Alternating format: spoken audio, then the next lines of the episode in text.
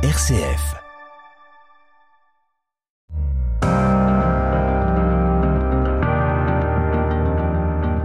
RCF, les racines du présent.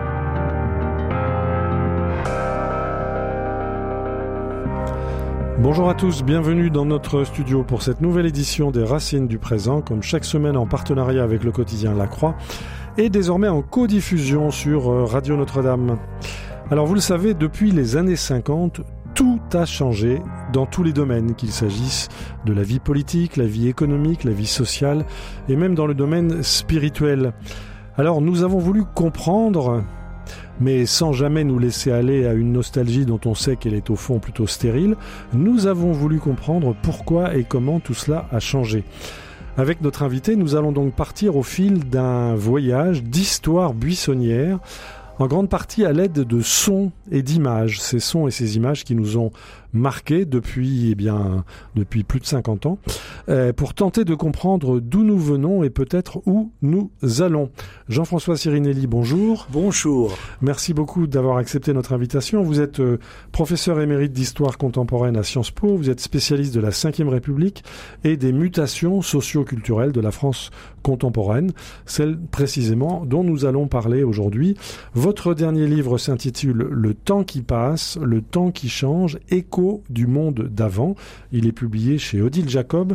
Et donc vous nous livrez de fameux échos du monde d'avant. Vous nous proposez quelques clés à partir de ces échos sonores que nous allons écouter avec vous. Et quelques clés pour comprendre le monde d'après. Voilà le thème de cette édition des Racines du présent. Donc le temps qui passe, le temps qui change, la preuve par les sons. Les racines du présent Frédéric Mounier. Nous sommes en compagnie de l'historien Jean-François Sirinelli et à propos de son dernier livre intitulé Le temps qui passe, le temps qui change, écho du monde d'avant, publié chez Odile Jacob, eh bien, nous allons faire la preuve par les sons. Je vous propose un embarquement immédiat à la découverte de traces et d'empreintes sonores laissées ou répercutées au sein de la société française au fil du second XXe siècle. Mais avant d'écouter eh, les premiers extraits sonores, Jean-François Sirinelli, je voudrais vous demander en quelques mots de poser le décor. Vous utilisez une expression pour caractériser la génération qui est aujourd'hui, disons, euh, euh, sexagénaire ou septuagénaire. Vous l'appelez la génération des 5 P. Les 5 P, que sont ces 5 P euh, que vous utilisez comme balise pour dessiner cette génération? Oui, alors cette génération, pour faire vite, c'est la génération des baby boomers. Et effectivement, quand on regarde le contexte de la France dans laquelle ils ont grandi, on s'aperçoit qu'il y a 5 P, vous le disiez à l'instant. Alors, vous me demandez de les énumérer, bien, bien volontiers. Il y a d'abord la paix. Alors quand je dis la paix, nous sommes à l'époque de la guerre froide, sauf qu'à partir de 1962, elle s'est relativement, sinon apaisée, en tout cas, elle fonctionne à feu doux. Je parle de la guerre froide. Et donc nous sommes dans une situation de paix, certes par l'escalade de la, par l'équilibre de la terreur, mais de paix. Alors la deuxième chose. Alors juste pour la paix, pour préciser, c'était une grande première dans l'histoire de l'humanité. Au moins en Europe occidentale, on n'avait pas connu une telle paix, disent certains historiens, depuis la chute de l'Empire romain. Tout à fait. Et surtout, puisque nous parlons de la France, c'était inédit depuis un siècle pour la France, puisqu'il y avait eu une période de guerre en chaîne, et 62, c'est le moment de la fin de la décolonisation. Et, de la fin de la guerre et je le disais à l'instant, c'est le moment où mhm. la guerre froide se met à, à feu doux, en quelque sorte. Alors, la le premier P, c'est la paix. Le deuxième P, Jean-François Sirény. Alors, c'est la prospérité. Nous sommes au cœur des Trente Glorieuses. Je vous parle d'un temps, si vous me permettez l'expression, où les taux de croissance sont de 5 à 6 par an.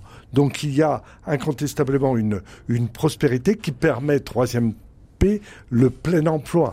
Hein, nous sommes dans une période où il y a effectivement, pour chaque classe d'âge et notamment pour celle que nous sommes en train d'évoquer à l'instant, il y a une entrée sur le marché du travail qui, quelle que soit l'activité et le degré de diplôme, se fait relativement aisément. Et enfin, il y a un quatrième P qui est essentiel, c'est la croyance dans le progrès, mais pas simplement la croyance. Le constat que le progrès est là. Qu'est-ce que ça veut dire le progrès est là? Mhm. Hier ou aujourd'hui est meilleur qu'hier. C'est une promesse. Et, c'est une promesse, mais une promesse tenue, oui. si vous voulez. Et donc chaque génération a le sentiment qu'elle vit mieux que ses parents. Enfin, Pour ce qui est euh, des, des, des, normes et des valeurs, le cinquième P, c'est euh, les luttes euh, de la condition féminine et effectivement, mais à la fin simplement de cette décennie, la pilule. Et à travers la pilule, je résume un certain nombre de, de progrès et d'évolution de la condition féminine. Voilà, donc ces 5 P, nous avons vécu dans la paix, la prospérité, le plein emploi, le progrès, euh, la, la, planification des enfants aussi qui commence à ce moment-là. Et donc on pouvait penser que tout ça serait stable. Et en fait non. Vous nous décrivez, Jean-François Sirinelli, et on va l'écouter par les différents sons qu'on va entendre, vous nous, vous nous décrivez un véritable changement, ce que vous appelez un changement de dynastie culturelle. Que s'est-il passé? Tout à fait.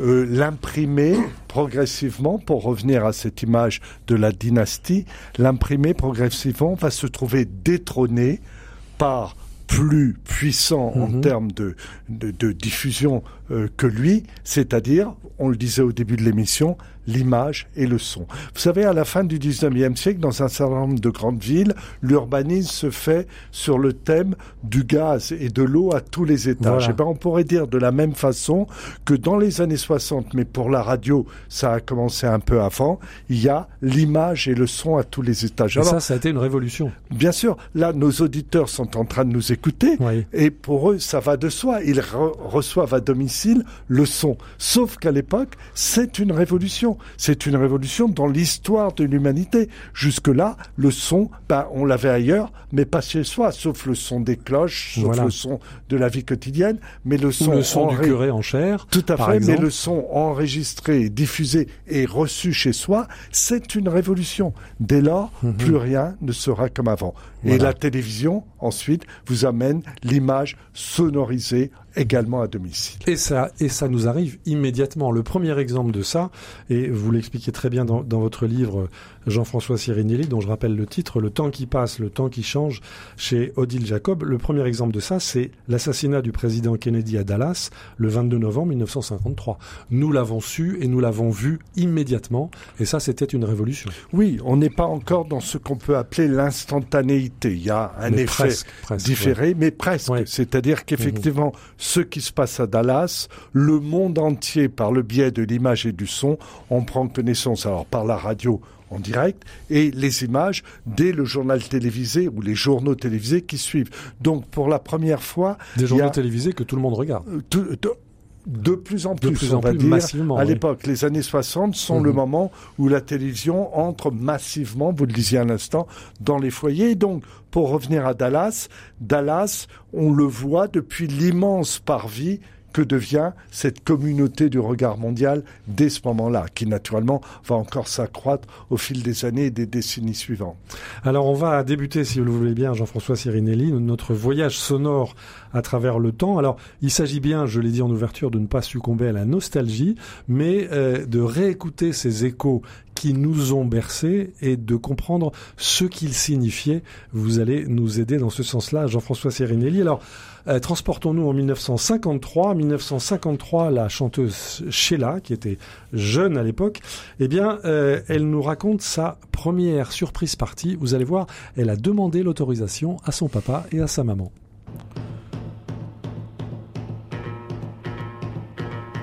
Ce soir pour la première fois mes parents m'ont enfin permis d'inviter des amis chez moi. C'est ma première surprise partie. Depuis plus de cinq ou six mois, j'avais vainement essayé. C'était pareil à chaque fois. Quand je demandais, on me refusait. Mon père prenait ça de haut. Ma mère disait que c'était trop tôt. Ils se sont quand même mis d'accord. Après des heures de discussion,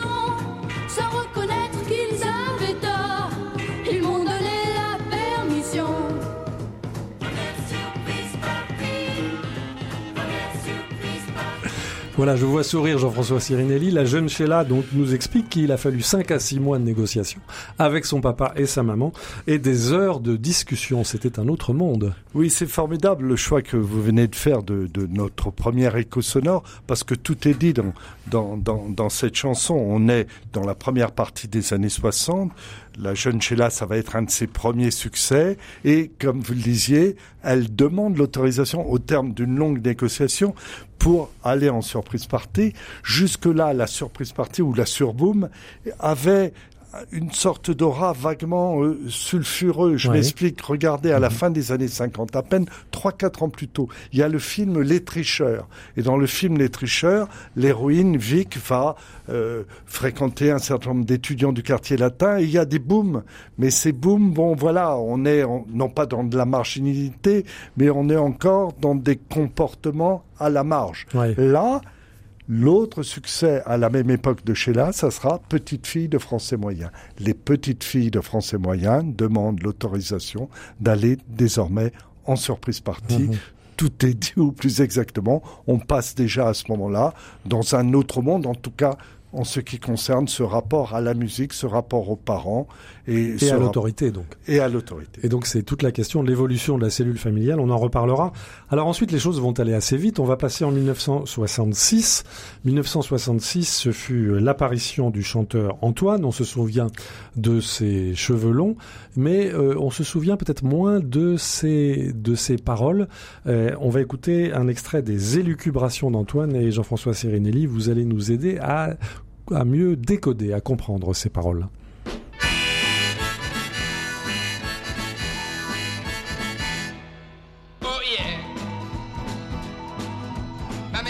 Antoine, fais-toi couper les cheveux. Je lui ai dit, ma mère, dans 20 ans si tu veux. Je ne les garde pas pour me faire remarquer, ni parce que je trouve ça beau, mais parce que ça me plaît.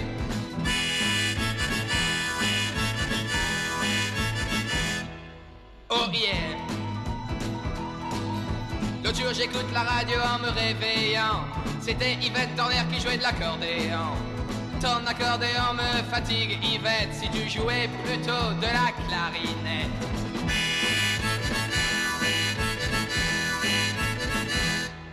Oh yeah!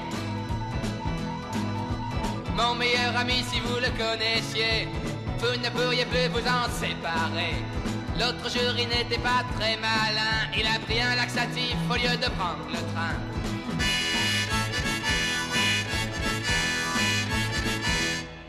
Oh yeah.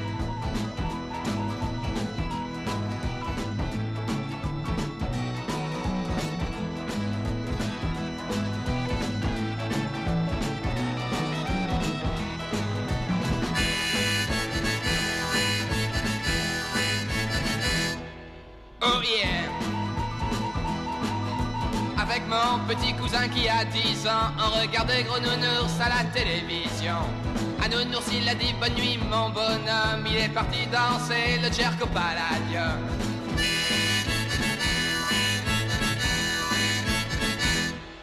Oh.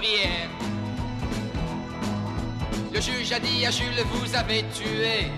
Oui, j'ai tué ma femme, pourtant je l'aimais. Le juge a dit à Jules, vous aurez 20 ans. Jules a dit, quand on aime, on a toujours 20 ans.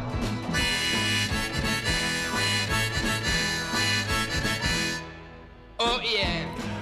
Nous étions en 1966, c'était le chanteur Antoine et ses fameuses élucubrations. Alors, et on voit comment il a brocardé Yvette Horner son accordéon, comment il a brocardé le fameux feuilleton euh, Bonne nuit les petits, avec Nounours qui allait donc danser le jerk au Palladium. Alors, on voit bien, euh, Jean-François Sirinelli, que euh, ce texte n'est pas d'une grande qualité littéraire, mais un peu plus loin dans la chanson, Antoine appelle à mettre en vente la pilule dans les monoprix. Et ça, c'est pas tout à fait, c'est pas tout à fait, ça a été accueilli de façon assez diverse, disons. Jean-François Sirinelli. Oui, effectivement. Alors là, vous le rappeliez, on est en 66, quelques années après les yéyés.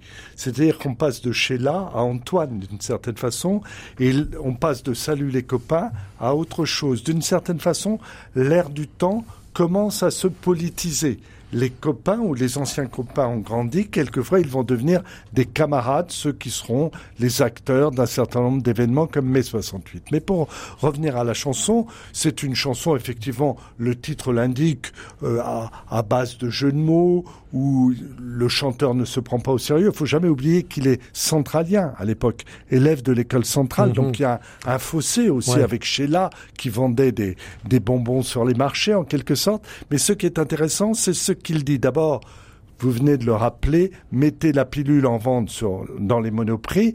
À l'époque, c'est interdit. Je veux dire, c'est interdit la par loi la loi. de Wirth n'était pas encore passée. Oui, mais on a une loi de 1920 qui interdit toute publicité anticonceptionnelle. Donc, même un couplet comme ce couplet, théoriquement, est passible de, de poursuite, en quelque sorte. Ça ne sera pas le cas, mais vous le disiez à l'instant, il y aura un débat. Sauf qu'à l'époque, tout tout évolue à toute vitesse. Et mhm. dès l'année suivante, vous y faisiez allusion à l'instant, il y a la loi Neuwirth qui autorise ah la pilule. Ça va très vite non pas dans les monoprix, mais euh, dans les pharmacies. Et donc là, sur prescription, comme, vous dites, ça va très vite. Et l'autre cible, mais d'une toute autre nature, c'est Johnny Hallyday, puisqu'il dit on, va mettre Johnny Hallyday en case à Medrano, c'est-à-dire au cirque, et Hallyday se défendra l'année suivante. Et on va l'écouter, on va l'écouter l'année suivante. Johnny Hallyday, cheveux longs et idées courtes, c'est le duel du siècle en quelque sorte. Antoine face à Johnny Hallyday.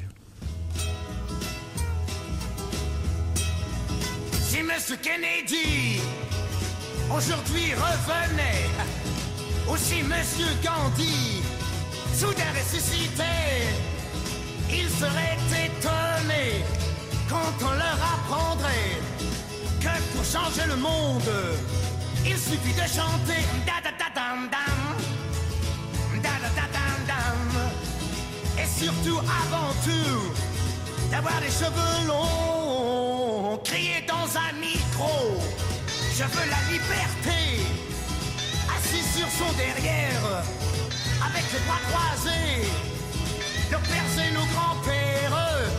N'y avaient pas pensé, sinon combien de larmes et de sang évité.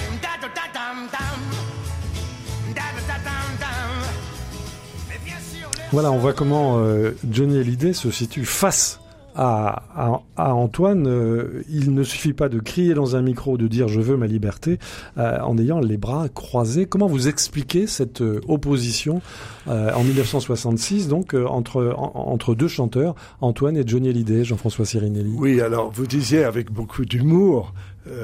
c'est pas la querelle du siècle et vous avez raison.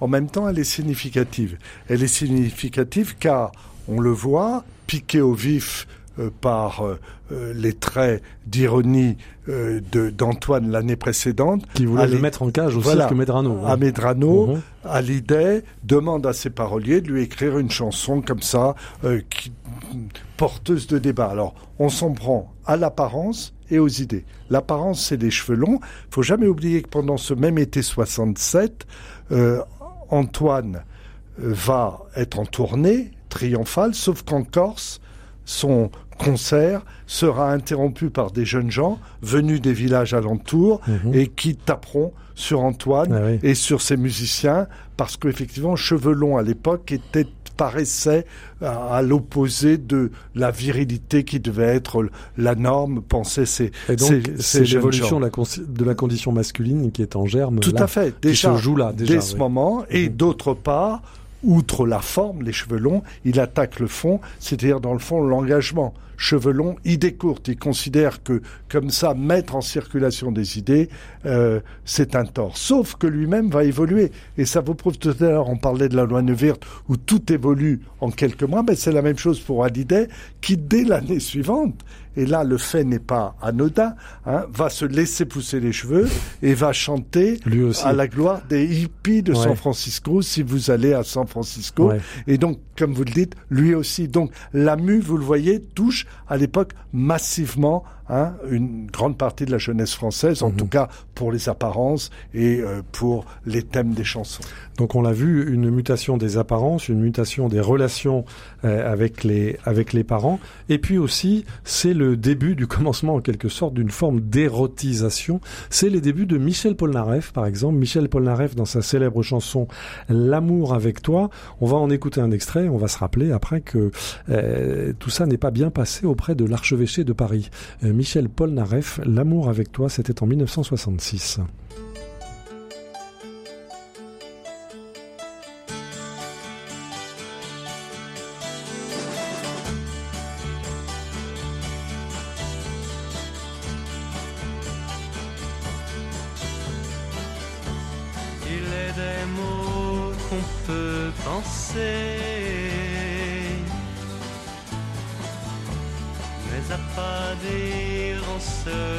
Moi,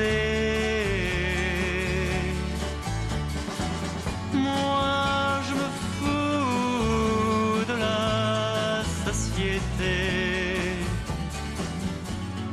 et de sa prétendue moralité. J'aimerais simplement faire l'amour avec toi. J'aimerais simplement faire l'amour avec toi.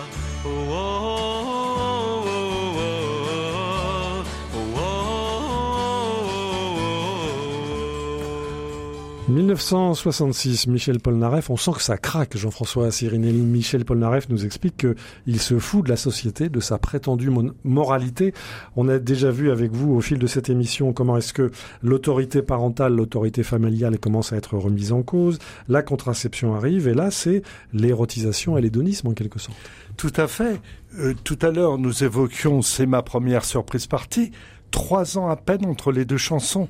Et tout a changé. La, la tonalité, la Oui. teneur euh, de, des couplets, c'est c'est On ne demande plus extraordinaire. l'autorisation aux parents. Ah, absolument. Et alors, vous le rappeliez avant d'en- d'envoyer la chanson.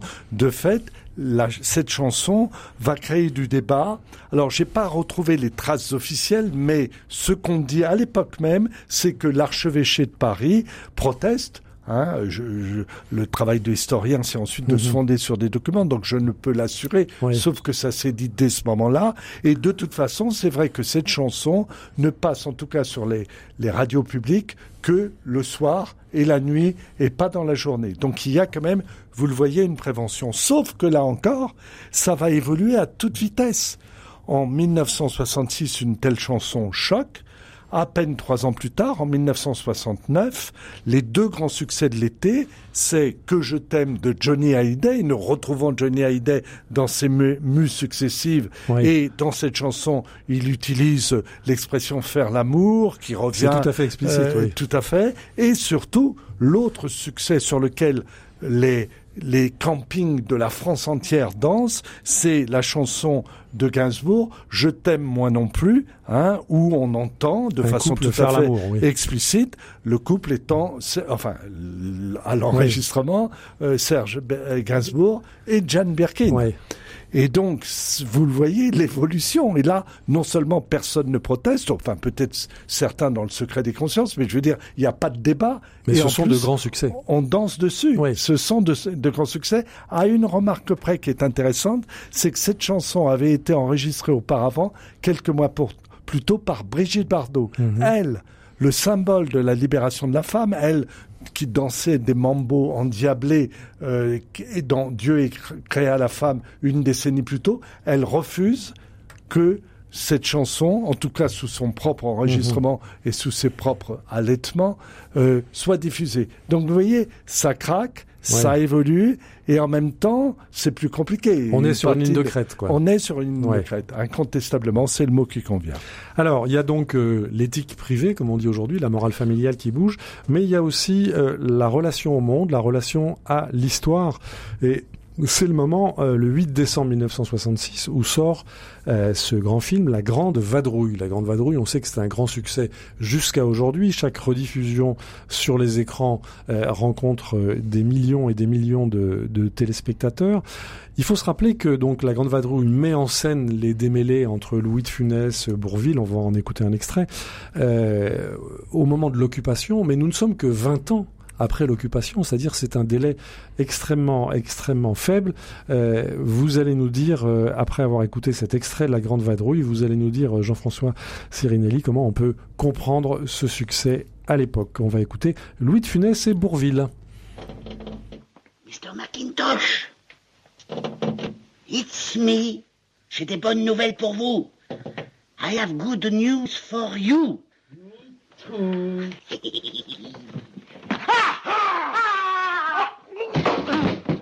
Où est l'anglais? Allons Je suis malade. Non, pas malade. C'était Louis. Non, ça c'est une harpe. Où est l'anglais? Il y a un anglais ici Hein? Allez, allons. Alors, il, il, il, il, Votre explication ne me suffit pas.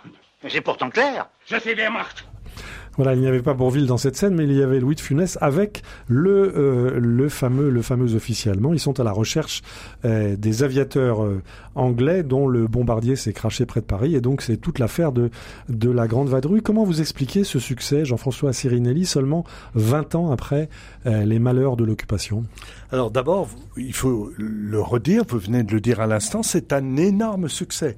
Il faudra attendre Titanic 35 ans plus tard, au demeurant film étranger, hein, pour que le nombre d'entrées, alors que la population française a encore augmenté entre-temps, hein, soit euh, battu, si j'ose dire. Et donc, euh, c'est un premier élément. Énorme succès aussi, vous le disiez, en raison des, radio, des rediffusions. Mhm. C'est-à-dire que les générations successives ont apprécié ce film énorme succès jusqu'à nos jours, puisque Charles III, dans son discours lors de son voyage en France, fait une allusion explicite vous avez raison. à la Grande Vadrouille. Donc, si vous voulez, on est en face, effectivement, d'un phénomène. Alors, pourquoi le succès? Alors, d'abord, il ne faut pas se dissimuler que c'est pour des raisons de vedettariat. C'est-à-dire que Gérard Houry reprend les deux mêmes acteurs, vous le disiez, Bourville et Louis de Funès, qui avaient connu un an à peine plus tôt un succès énorme avec le Cornio. Donc, c'est la formule qui marche. En quelque temps, c'est la formule gagnante. Sauf que. Mais il n'y a pas que ça. Vous le disiez, il n'y a mhm. pas que ça. Il y a aussi le thème. Alors, le thème, c'est intéressant quand on revoit le film parce que c'est pas le thème sur le, mode de la gaudriole, mais c'est sur le mode de guignol. C'est-à-dire qu'on rosse en quelque sorte les Allemands.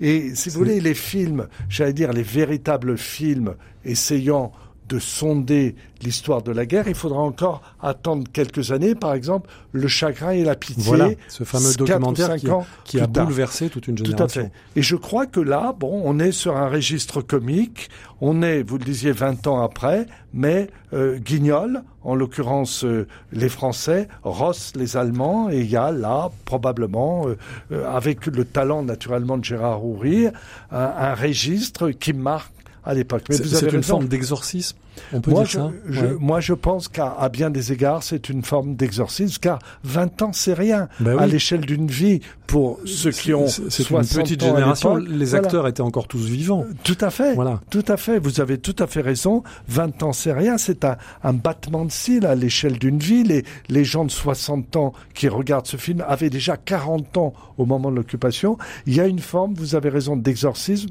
mais par l'humour, par le comique de situation, et je le répète, par Guignol. C'est dans le fond, il y a de la noblesse aussi dans cette mhm. forme d'expression, puisque les thèmes qui passent naturellement, ce sont des thèmes qui glorifient euh, une forme de résistance française, puisque vous l'avez dit en commençant, on aide des aviateurs britanniques à, à, essayer de sortir de France pour reprendre le combat. Alors il faut rappeler, Jean-François Sirinelli, que huit ans plus tard, euh, Louis Malle nous propose Lacombe Lucien et puis ce fameux documentaire également, Le chagrin et la pitié. Et là, Le chagrin et la pitié, on nous fait passer en quelque sorte du mythe de la France intégralement résistante à peut-être un autre mythe, la France intégralement collaborationniste, euh, tandis que la Lucien nous montre euh, des Français qui étaient très très proches des très très proches des, Allemands. On se souvient de cette, fameuse réplique euh, la Combe Luciam police allemande. Tout à fait. Vous avez raison. La Combe Lucien, il faut que nos éditeurs le sachent, a, a, entraîné un très vaste débat. Là, il y a eu presque une sorte d'électrochoc parce que vous le rappelez, la Combe Lucien devient milicien.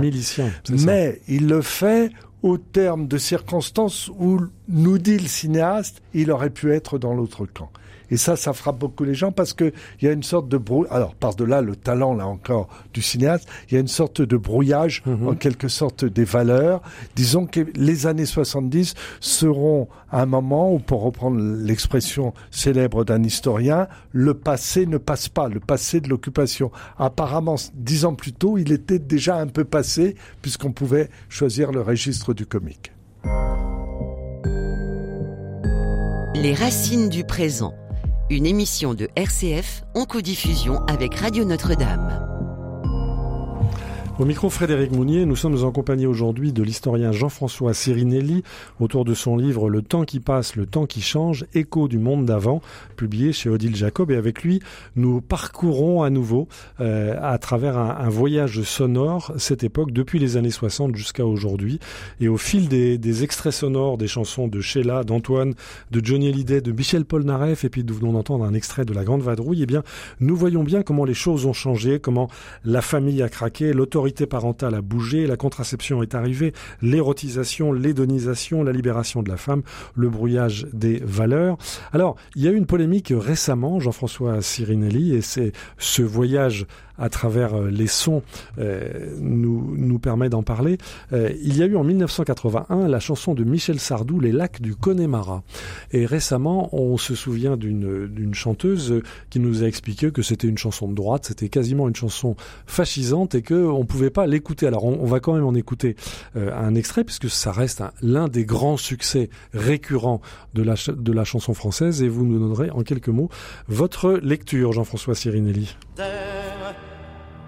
brûlé au vent des landes de pierre autour des lacs, c'est pour les vivants un peu d'enfer.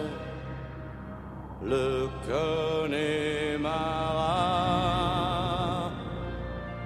des nuages noirs qui viennent du nord colorent la terre, les lacs, les rivières, c'est le décor du Connemara. Au printemps suivant, le ciel irlandais était en paix, Marine a plongé nu dans un lac du Connemara. Sean Kelly s'est dit Je suis catholique, Maureen aussi, l'église en granit de Limerick. Maureen a dit oui. De Tipper, Harry, Barry Connolly et de Galway, ils sont arrivés dans le comté du Connemara. Il les Michel Sardou en 1980, les lacs du Connemara. Alors, euh, Jean-François Sirinelli, cette chanson est-elle, comme nous l'a expliqué Juliette Armanet récemment, cette chanson est-elle de droite Et Michel Sardou est-il un chanteur de droite? Euh, J'avoue que j'ai été assez stupéfait par cette mini... Oui, euh, une tempête dans un verre d'eau, nous en sommes d'accord. Je cherchais l'expression. chose plus importante aujourd'hui. Néanmoins. Alors, il faut, pour nos auditeurs et nos auditrices, replacer en contexte d'abord, en en venant à votre question, est-il de droite? En tout cas, cette chanson n'est pas de droite. C'est vrai que Michel Sardou, et d'ailleurs il l'assume, a, au fil de sa carrière, à plusieurs reprises, pris position dans les débats de société sur la peine de mort ou au moment de la guerre du Vietnam, une chanson sur les ricains, les, Américains, qui viennent libérer la France. Enfin, tout ça avait été mal vu dans le contexte de l'époque et donc lui-même assumait un engagement. Sauf que là, on est en face d'une chanson qui, de près, ni de près ni de loin, euh, n'est politisé, mais qui est en revanche devenu une sorte, bon, il faut se méfier des grands mots, mais de monument. Vous savez, là, on a des indicateurs. Mhm. Quand on prend par exemple les karaokés partout en France, ou quand on prend les bandes son des mariages, quels que soient les milieux sociaux, vous avez cette chanson en général. Donc, et vous voyez dans le livre euh, qu'on évoque, euh, que j'avais naturellement terminé avant cet été puisqu'il est sorti fin août, hein, j'évoque à deux reprises cette chanson parce qu'elle est révélateur, en quelque sorte, non pas d'un air du temps puisqu'elle est hors du temps, mais elle est révélateur du poids de la chanson populaire dans tous les milieux. Alors pour revenir à votre question, non, c'est pas une chanson de droite. Mhm.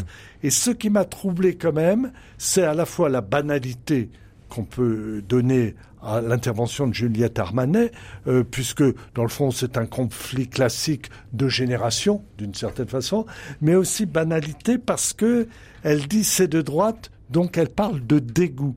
Et là, en toile de fond, je ne veux pas faire de procès, cette chanteuse que je ne connais pas et qui sans doute ne se reconnaîtra qui pas est dans par ailleurs excellente, oui. Voilà, et qui est excellente par ailleurs, mais c'est un peu une culture de la dénonciation. Mhm. hein, à supposer même que cette chanson soit de droite.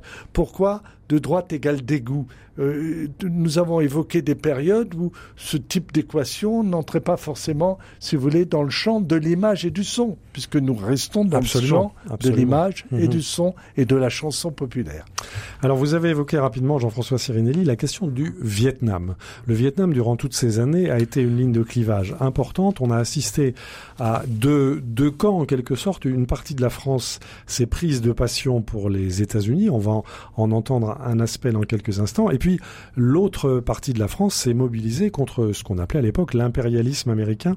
Alors, avant de vous demander de nous expliquer cette, tension euh, franco-française autour de l'image qu'on pouvait avoir des États-Unis dans les années 70, euh, je vous propose simplement, pour illustrer cela, un extrait de cette fameuse comédie musicale West Side Story et un extrait intitulé justement America, euh, qui dit beaucoup de la passion qu'un certain nombre de nos aïeux ont pu avoir pour les États-Unis.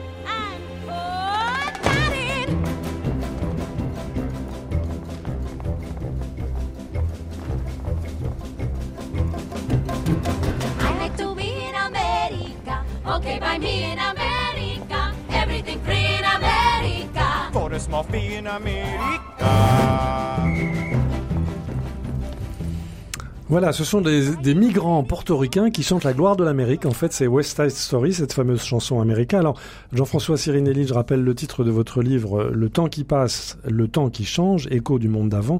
C'est chez Odile Jacob. Vous consacrez de nombreuses pages à cette tension autour de l'image qu'on pouvait avoir des États-Unis à cette époque, entre cette glorification portée, entre autres, par euh, West Side Story en 1962, et puis les tensions très importantes et les luttes, les manifestations contre la guerre du Vietnam. Jean-François Sirinelli.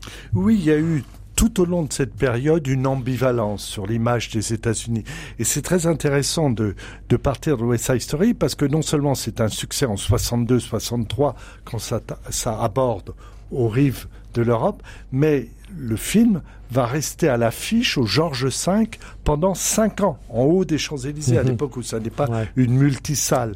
Et donc on a là un succès, mais vous voyez, cinq ans nous amènent en 68. 68, par exemple, un des prodromes de 68, c'est que boulevard de l'Opéra, on brûle un drapeau américain devant les locaux de l'American Express. Donc vous le disiez, il y a une sorte d'ambivalence de l'image des États-Unis euh, dans le contexte de l'époque, parce que c'est le symbole du capitalisme au moment où il y a un anticapitalisme dans une partie de la jeunesse, et aussi, vous le disiez, parce qu'il y a la guerre du Vietnam. Et il y a une génération, celle qu'on évoquait au début de l'émission, la génération du baby-boom, qui va faire son apprentissage politique éventuel à l'époque de la guerre du Vietnam.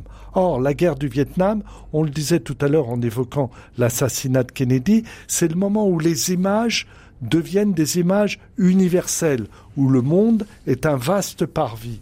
Et dans, sur ce vaste parvis, qu'est-ce qu'on voit notamment? Les images de la guerre du Vietnam. Et la petite fille qui brûle. Et la petite fille qui brûle, effectivement, qui court euh, dénudée par le souffle d'une bombe et le dos brûlé par le, la palme de cette bombe le long d'une route. Là, nous sommes plutôt au début des années 70, hein, donc là, il y a déjà eu plusieurs années de, devant, et donc de, depuis le, le début de la guerre, mais nous devons du coup nous interroger sur aussi le choc des images, parce que en dépit de la guerre du Vietnam, les États-Unis restent une démocratie et c'est une presse libre qui couvre la guerre de cette démocratie. Et donc on a des images unilatérales.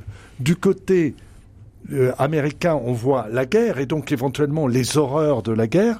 Et du côté du Vietnam du Nord, qu'est-ce qu'on voit? Des images de propagande. Donc ça n'enlève rien au choc des images, mais l'historien ensuite doit replacer en contexte et savoir que les images qui pénètrent dans les foyers français, mais aussi naturellement européens, occidentaux, hein, sont des images unilatérales très largement. Mhm. Alors il y a venu des, des États-Unis le choc des images, mais il y a aussi, euh, Jean-François Sirinelli, le choc de la consommation. Euh, vous expliquez très justement dans votre livre, intitulé Le temps qui passe, le temps qui change, c'est chez Odile Jacob, que pour la première fois dans notre histoire nationale, euh, dans les années 70, se nourrir et se vêtir mobilise en moyenne moins de la moitié des ressources des foyers. Euh, il s'agit d'affecter une part majoritaire des ressources familiales à autre chose que la subsistance. Tout cela ne s'était jamais vu. Il ne s'agit pas seulement de survivre, écrivez-vous, Jean-François Sirinelli, mais euh, désormais de, euh, comment dire, le, superflu n'est plus le, le, luxe des seuls puissants, mais la ligne d'horizon du plus grand nombre. Et on a en tête, en vous lisant, les violences des Gilets jaunes, où précisément cette ligne d'horizon de la consommation leur était refusée. Jean-François Sirinelli, expliquez-nous. Alors, effectivement, vous le rappeliez à l'instant, ce que nous décrivons pour ces années 70 est inédit dans l'histoire de l'humanité. C'est-à-dire que jusque-là, ce qui primait dans la vie de la plupart des familles, pas toutes, c'était de subsister, mhm. hein, de subsister, donc l'alimentation et euh, se vêtir, se nourrir et se loger. Là, à partir de 70, on a des indicateurs qui nous montrent qu'il y a du superflu.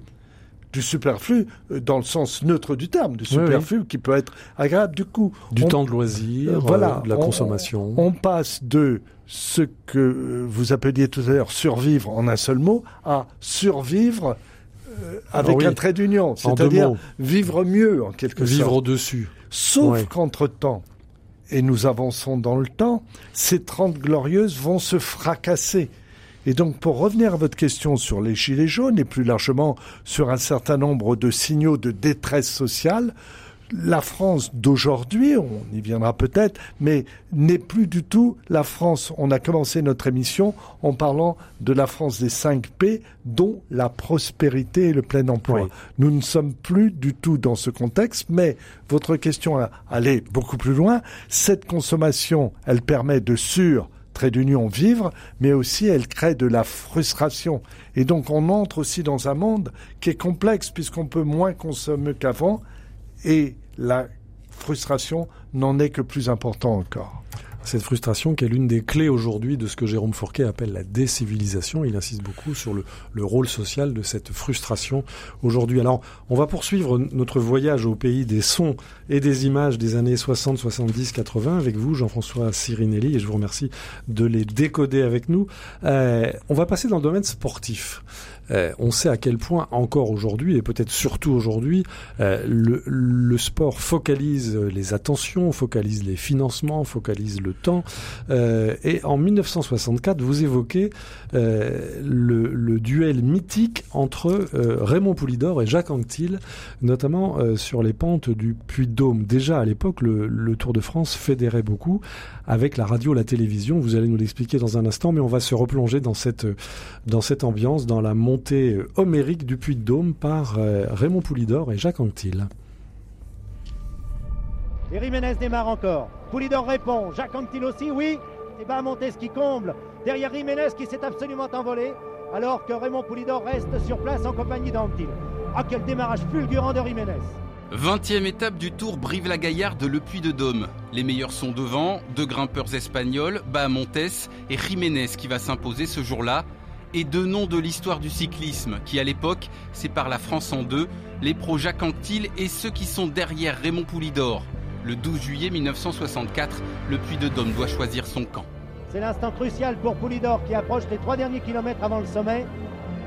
Ah, Anquetil qui arrache maintenant sa machine? Est-ce que Poulidor se détache ici? Il lâche Anctil. En tout cas, Anctil aura réussi à s'accrocher jusqu'au dernier kilomètre au sillage de Raymond Poulidor, qui aura peut-être tardé à porter son attaque. Anctil maintenant peine, c'est le dernier kilomètre pour lui. C'est sa cinquième victoire peut-être qu'il joue dans ce Tour de France. Cinquième victoire ou une place de deuxième. Poulidor qui va sprinter dans ce dernier kilomètre. Voilà, c'était l'arrivée au sommet du Puy de Dôme, euh, rappelé par nos confrères de Eurosport que nous remercions. Ce duel mythique entre Poulidor et Anctil a fédéré la France grâce à la télévision, Jean-François Sirinelli. Oui, c'est extraordinaire cette archive sonore parce que de fait, cette montée du Puy-de-Dôme que ni Anquetil ni Poulidor d'ailleurs n'ont gagné puisque c'est Jiménez qui gagnera l'étape, mais nous sommes à peine à quelques étapes de l'arrivée sur les Champs-Élysées et donc ce qui compte c'est le classement général. Et là Anquetil est en tête mais d'à peine une minute environ, une soixantaine de secondes et la question c'est est-ce que Poulidor va le lâcher pour reprendre l'expression du journaliste sportif. Il le lâche mais il ne le décroche pas. Et donc signalons-le pour nos auditeurs plus jeunes, euh, c'est Anquetil qui euh, conservera le maillot jaune ce soir-là et qui gagnera cette année-là le Tour de France. Mais pour revenir à votre question, déjà depuis les années 30, la radio suivait le Tour de France, dont il faut jamais oublier qu'initialement, c'est une initiative d'un journal. Donc, vous voyez d'abord l'imprimé, mhm. puis la radio. Oui, c'est un bon exemple. Et nous revenons au début de l'émission. Les années 60, c'est la télévision qui a pénétré dans les foyers et on suit en direct. Donc, il n'y a pas simplement le son dans ce que nous avons entendu tout à l'heure. Il y avait de surcroît l'image qui ajoutait au suspense. Et donc, tout est dit. C'est l'époque où le sport spectacle va qui existait auparavant, bien évidemment, puisque le sport, c'est une pratique, mais ce sont aussi des spectateurs. Ce sport-spectacle va bientôt d'ailleurs se dilater aux dimensions de la planète. Se dilater. Eh oui, se dilater aux dimensions de la planète. Et on voit aujourd'hui, c'est hein l'enjeu financier des Jeux Olympiques, euh, des Jeux Paralympiques, de la Coupe du Monde de rugby. ce ah, sont des ah. dizaines de milliards. Tout à fait. C'est un changement d'échelle parce qu'on est toujours dans le même processus globalisation culturelle avant même bien avant la globalisation économique. Les années 60, c'est un changement d'échelle extraordinaire. Alors c'est le titre de votre livre, Jean-François Sirinelli, Le temps qui passe, le temps qui change, et le temps passe au fil de cette passionnante conversation. Je voudrais aborder maintenant la question politique. On va écouter euh, deux extraits euh, tout à fait tout à fait différents, mais qui marquent bien l'évolution de notre paysage politique et le rôle que jouent les médias dans cette évolution. On va parler de, de mai 68, non pas pour évoquer, euh, vous pourrez en parler tout à l'heure, Jean-François Sirinelli, le, rôle de la radio dans les, les reportages sur les, les, manifestations de mai 68, mais on va écouter un extrait euh, le 30 mai 1968 du discours de Charles de Gaulle, parce que là, il s'est passé quelque chose, et euh, celui qu'on appelait déjà en 1940 le général micro euh, a joué un rôle important. On l'écoute. Étant le détenteur de la légitimité nationale et républicaine, j'ai envisagé depuis 24 heures toutes les éventualités, sans exception, qui me permettraient de la maintenir. J'ai pris mes résolutions. Dans les circonstances présentes, je ne me retirerai pas. J'ai un mandat du peuple, je le remplirai. Je ne changerai pas le Premier ministre. Je dissous aujourd'hui l'Assemblée nationale.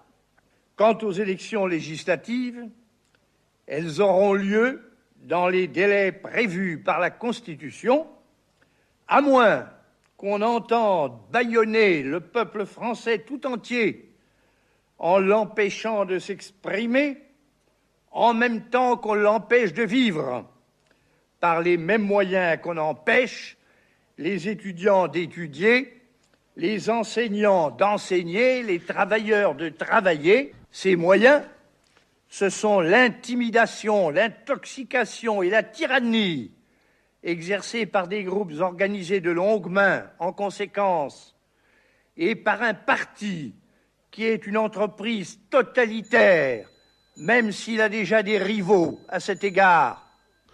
En tout cas, partout et tout de suite, il faut que s'organise l'action civique. La France, en effet, est menacée de dictature. On veut la contraindre à se résigner à un pouvoir qui s'imposerait dans le désespoir national. Voilà, nous étions le 30 mai 1968, après un mois d'émeutes, après le pays, la France totalement euh, bloqué. il, avait été question pendant euh, ces semaines de mai 68 euh, il était interdit d'interdire, il s'agissait de jouir sans entrave. Eh bien, le, général de Gaulle remet les pendules à l'heure. Dès le lendemain, un million de personnes ont défilé sur les Champs-Élysées et une majorité s'est dégagée ensuite dans les élections législatives. Comment euh, comment expliquez-vous ce, ce, discours du général de Gaulle le 30 mai 1968, Jean-François Sirinelli Alors d'abord, permettez à l'historien que je suis de vous dire combien il se régale avec ses archives sonores, que ce soit celle-ci que je vais commenter et celle qui précède et toute une série d'autres qui ont précédé. C'est extraordinaire parce qu'on a là la quasi-intégralité du discours, trois minutes à peine. Et en trois minutes, vous le disiez, c'est pas d'ailleurs du jour au lendemain. La manifestation sur les Champs-Élysées suit. C'est dans les heures qui dans suivent. Les heures qui suivent. Il part à 16h30. Alors naturellement, il y a eu un peu d'organisation de cette manifestation, mais les organisateurs pensaient avoir 10, 15, 20 000. Et ils regrettaient d'ailleurs d'avoir choisi la Concorde parce que 20 000 sur la Concorde, c'est peu. Et vous savez qu'ils revendiqueront un million. Bon, c'est un vaste bobard, mais de communication. Mais il y a eu 500 000. C'est la manifestation, paradoxalement, la plus importante de mai 68. Alors je reviens à votre question très brièvement parce que le temps a passé, mais là, il fait le choix de la radio alors que certes la télévision est en crise, mais la télévision peut être réquisitionnée. Là, il y a des journaux télévisés tous les jours à l'époque, en dépit de la grève de l'ORTF. Et il choisit la radio, vous le disiez vous-même, parce que c'est le général micro, on l'a surnommé comme ça, et d'une certaine façon, c'est une sorte non pas de remake du 18 juin, mais de phénomène de résonance en quelque sorte, y compris acoustique. Là aussi, tout à l'heure on parlait de la grande vadrouille, on est à peine 24 ans, ou plus exactement pour l'appel du 18 juin, 28 ans, et donc un homme de 60 ans n'en avait que 35 au moment de l'appel du 18 juin, qui, notons-le en passage, sur le moment n'a été entendu pratiquement par personne. Donc, force, si vous voulez, du son porté à domicile, et le son devient acteur de toutes les grandes crises politiques de l'époque. Mai 68, c'est la première grande crise en France de l'ère médiatique. Pas simplement à cause de ce discours, mais parce que vous le disiez tout à l'heure, les manifestations du début du mois de mai sont retransmises en direct par la radio le soir. Et donc ce qui se passe à peine dans quelques kilomètres carrés hein, est entendu dans la France entière et, répercuté. Et donc il y a un phénomène ensuite de, de propagation dans un certain nombre de grandes villes. Alors il y a eu un autre, euh, un autre phénomène de propagation, c'est en, en, 1980, donc relativement peu de temps après. Il faut rappeler que après ce, ce, ce, discours du général de Gaulle, un an plus tard, à la suite du référendum, il démissionne. Et puis la vie politique euh, continue. Et le 30 octobre 1980, on va l'entendre, l'humoriste Coluche euh, se présente à l'élection présidentielle. Et là, il y a quelque chose qui se brise en fait dans la vie politique française. On, on va l'entendre. C'est peut-être l'expression d'une forme de désenchantement que nous connaissons encore aujourd'hui, mais c'est important d'écouter les mots utilisés par euh, Coluche. C'était le 30 octobre 1980.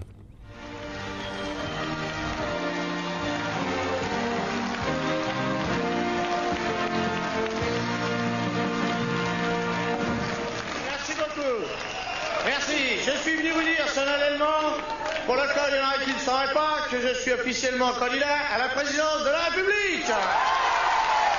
Merci beaucoup, merci beaucoup. Voici ma devise. Quand euh, je suis arrivé, la France était coupée en deux, maintenant elle va être pliée en quatre. Les crasseux, les drogués, les alcooliques, les pédés, les femmes, les parasites, les jeunes, les vieux, les artistes, les taulards, les gouines, les apprentis, les noirs, les piétons, les arabes, les français, les chevelus, les fous, les travestis, les anciens communistes, les abstentionnistes convaincus, tous ceux qui ne comptent pas pour les hommes politiques à voter pour moi, à s'inscrire dans leur mairie et à colporter la nouvelle. Voilà, c'était donc euh, le 30 octobre 1980 la déclaration de candidature explicite de l'humoriste Coluche. Alors, il faut rappeler qu'à l'époque, cette candidature a été soutenue par vos prédécesseurs, en quelque sorte, Jean-François Sirinelli, par d'éminents universitaires, Pierre Bourdieu, Gilles Deleuze, euh, Félix euh, Guattari. Alors, quel rôle jouait là euh, Coluche? Est-ce qu'il était le, fou du roi? Est-ce que c'est ce, qu'on peut appeler historiquement une mazarinade?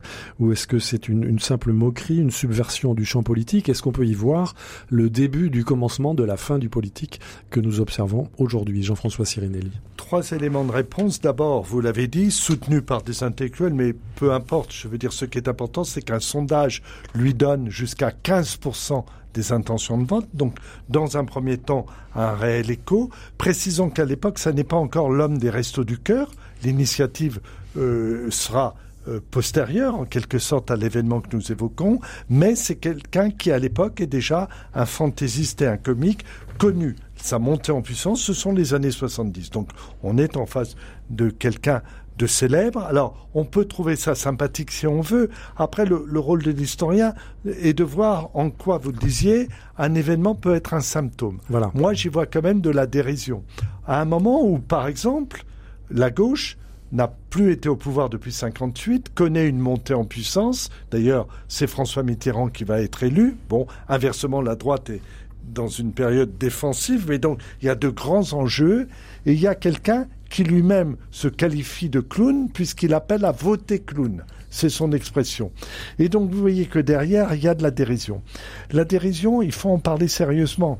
Car là, nous sommes à l'époque encore, si j'ose dire, uniquement de la radio et de la télévision, viendra le temps d'Internet. Or, en Italie, par exemple, il y a un comique qui s'appelle Pepe Grillo, qui a connu au début des années 2010 une montée en puissance politique, je mets politique entre guillemets, mais en même temps, des gens qui se réclamaient de lui ont été massivement élus. Et donc, on peut, après, chacun juge avec sa sensibilité, avec ses, sentiments, avec ses inclinations, mais voir là, certes, un épisode sympathique, d'autant qu'au bout du compte, il se retire et ça ne viendra pas troubler véritablement la campagne, puisque c'est avant la campagne, vous le disiez, c'est au, à l'automne 80, et le, les élections auront lieu en avril-mai 81, euh, mais il y a quelque chose sur lequel on doit réfléchir, en quoi euh, la dérision peut être effectivement un moyen de contrebalancer quelquefois des excès de la politique, mais en quoi la dérision peut aussi devenir corrosion? C'est une question, en tout cas, chacun de nos auditeurs et auditrices juge en conscience comme ils l'entendent sur ces. Sur Alors, Jean-François Sirinelli, nous arrivons au terme de ce, de ce voyage passionnant à travers l'image et le son, à travers les époques qui nous ont précédés. En un mot, que diriez-vous à nos auditrices et à nos auditeurs qui ne comprennent plus notre monde et qui cultivent la nostalgie euh, du monde d'avant? On, a vu à quel point tout a bougé, tout a changé. Est-ce qu'on peut revenir à autrefois, euh, Jean-François Sirinelli alors, on a parlé à plusieurs reprises de nostalgie en disant attention, il faut s'en méfier. Alors, attention, tout homme et toute femme a droit à la nostalgie. Dans le fond, c'est un, sentiment respectable et tout corps social a le droit à la nostalgie. Ça devient dangereux quand ça devient de la mélancolie, car mhm. ça peut devenir une passion mauvaise ou une passion une dépression. Euh, absolument. Bon, reste que on ne peut pas s'en tenir à la nostalgie qui est du rétroviseur. Alors, comment regarder devant, en quelque sorte? Ben, euh, On a parlé d'image et du son. On n'a pas parlé, puisque ce n'était pas l'objet de notre euh, discussion, par exemple de l'instruction. L'instruction aussi bien dans les familles que dans l'école. Et donc moi je dirais, attention, face à Internet, il faut sanctuariser l'école pour qu'elle demeure en quelque sorte un, foyer de culture en même temps que d'esprit critique. L'école et la famille, voilà, sanctuaire du savoir et de l'esprit critique. Un grand merci à vous, Jean-François Sirinelli, pour ce voyage euh, à travers les époques, pour ce voyage sonore. Euh, nos auditrices et nos auditeurs peuvent donc se reporter à votre livre euh, qui se lit comme il s'écoute. Jean-François Sirinelli, Le temps qui passe, la France qui change, écho du monde d'avant, c'est aux éditions euh, Odile Jacob, un grand merci à notre réalisateur Pierre-Henri Paget qui nous a fait de la dentelle sonore et nous le remercions parce que ça nous a permis de voyager à travers les époques. Vous pouvez retrouver cette émission ainsi que les références des livres de Jean-François Sirinelli, pardon, et notamment l'émission qu'on avait fait déjà il y a quelques temps euh, avec vous euh, sur le site de RCF. Un grand merci à vous tous pour votre fidélité. À la semaine prochaine.